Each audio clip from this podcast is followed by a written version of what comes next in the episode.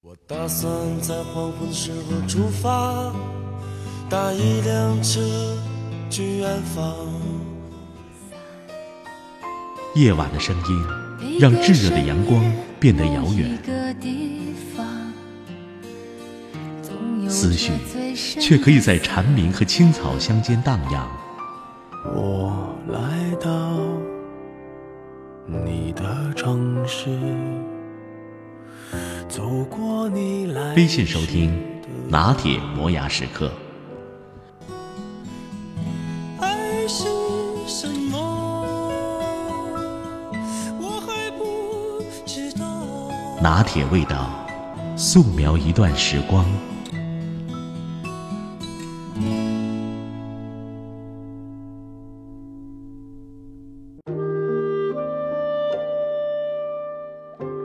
所谓生命水质，是指会吸干时间和精力的活动和情境，到最后，这些东西会榨干你的生命力。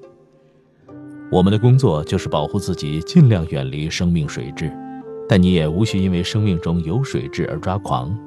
有一两只水蛭咬住，而且流点血，不至于太危险。但如果有数条水蛭同时吸附在你身上，你就得在被吸干之前甩掉这些东西。我们先来说电视，美国人平均的预期寿命是多少岁呢？答案是七十七点八岁，但其中睡眠和工作占了三十一点三万小时，因此我们的人生只剩下了三十六点八万小时，等于四十二年。想一想，看几个小时的电视好像没什么大不了的，多数人每天看四点二五小时电视，但如果你一天真正有的不过就是八小时，当然我们说的是工作之余的时间。花两个小时看电视，占你一天生命的比例一下子就窜升到百分之二十五。下一次，当你开始心不在焉换频道的时候，请自问：你是否真的想把一天当中百分之二十五或者是百分之五十以上的时间投资在看电视上面呢？第二，新闻癖。我太太有一个坏习惯，她喜欢在每晚入睡以前，在床上看本地所有的夜间新闻。他一直保持着这个习惯，直到有一天我坚决反对，告诉他不要这样了。还好，他说他会试试，不看新闻会怎么样呢？结果是他再也不想看本地夜间新闻了。问题不在于睡前看新闻，而在于这个时段播的是五花八门、形形色色的琐事，完全是在浪费时间。第三，互联网和社交网站。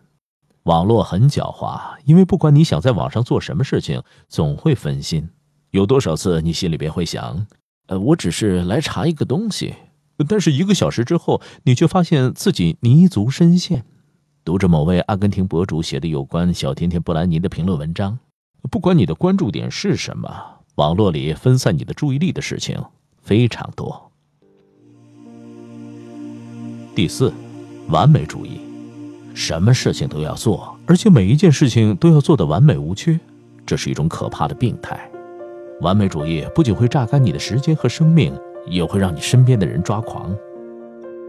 第五，追求极致。为了追求极致，你的心中怀着要找到最好的目标，因此必须分析比较每一个选择。如果追求知足常乐，你就会限制选择数，接受第一个让你满足的选择，追求极致。和忧郁、后悔息息相关，而且人们通常会觉得最后的选择也没有那么让人满意。专家们建议，我们首先要认识到什么东西最重要，以及真正想要的是什么。一旦有任何选择满足你的标准，就立刻停止搜寻和比较，把目光放在这个选择的正面价值上，向前迈进。第六，杂乱无章。这个星期，你因为找钥匙、文件、电子邮件而浪费了多少时间？信息量过大，要求你想办法制定出一套搜寻和有趣储物的方法。第七，健康。说到什么因素会毁掉计划周全、保证效率的日程表，最严重的莫过于生病。要想保证效率和生命力，还要享受生命，那你必须神清气爽地面对每一天。第八。说长道短，经常听到的闲言碎语，不仅浪费你的时间，更会危及你的名声，消耗你的生活能量。对于那些成为谈资的人，也是一种伤害。第九，追星，花大把的时间和精力沉迷于名人的世界，关注别人的生活远远超过自己的人生，是非常不值得的。第十，电玩游戏。我认识的很多人把一天剩下的八个小时大把大把的浪费在打电玩游戏上面，那些赞叹声并非来自你正在玩的游戏，而是你的人生正在被吃干抹净的声音。十一，不停的回应，你是否觉得自己像只皮球？当你蓄势待发，想要往前冲的时候，却总是被弹向完全不同的方向。不管干扰是来自短信、微博还是电子邮件。四面八方的信息就像排山倒海一样向我们涌来，我们越来越习惯于回应每一次干扰，仿佛这是性命攸关的事情。我们无法过滤信息，也无法分辨什么是真正重要的，什么又是毫无意义的。这占用了原本应该花费在真正重要而且有意义的事物上的时间和精力。十二，接电话，这件事情本来可以放在不停回应部分，但是。这件事很重要，我想单独列出来。很少有事情会像接电话的干扰这么严重，你会完全从工作上、对话还有思考当中分心。你正忙着当天的工作，居然有人认为你应该放下手头的一切来和他讲话。其实完全可以等到自己方便的时候再回电。十三，抱怨，不管是你自己抱怨，或者处于别人的抱怨当中，都会危害你的幸福和成就。如果你已养成了抱怨的习惯，不仅会感染别人，还会损害自身的幸福和快乐，就像二手烟一样。就算你自己不爱抱怨，光是和那些爱发牢骚的人相处，就可以影响到你。十四，阅读，为兴趣而阅读并非浪费时间，但如果你想强迫自己没有任何目的的去阅读，那完全是在浪费时间。十五，会议。不管我们到哪里，总是逃不过会议的魔爪。可惜，其中大多数都是在浪费时间和金钱而已。十六，开车，有越来越多的人把宝贵的时间花费在开车上面，这些驾驶时间通常都被视为无用的时间。十七，拼车，这种方式最省油，但途中他们对自己的同事说长道短，抱怨管理层什么都不懂，聊着前一天晚上的比赛。基本上，他们这一周几乎要闲谈八个小时。十八，做超过必要的事情。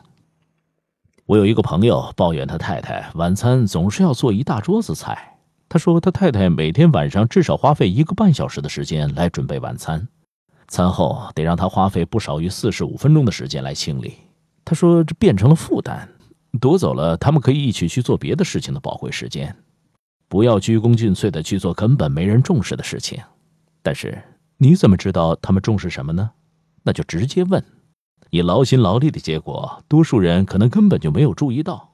那你为什么不替自己省点时间，用来做自己喜欢或者他们重视的事情呢？十九，想办法改造他人。一个人想要改善自己的人生，克服种种困难，这是好事情。可不幸的是，愿意改变自己的人太少了，他们花很多的时间和精力去改变别人。二十，升级，升级的内容从最新的 iPhone、跑车、电玩游戏软件无所不包，它不仅会浪费你的金钱，也会浪费你的时间。二十一，替工作狂卖命，比如像加班。如果你刚刚开始职业生涯，你得一周工作到五十到六十个小时才能引起别人的注意，完成专案或者争取更多的机会，这是新人必经的学习过程。相反，如果这不是你的梦想，或者已经投入了时间却完全得不到认同和回报，那可能需要做些改变了。二十二，睡觉。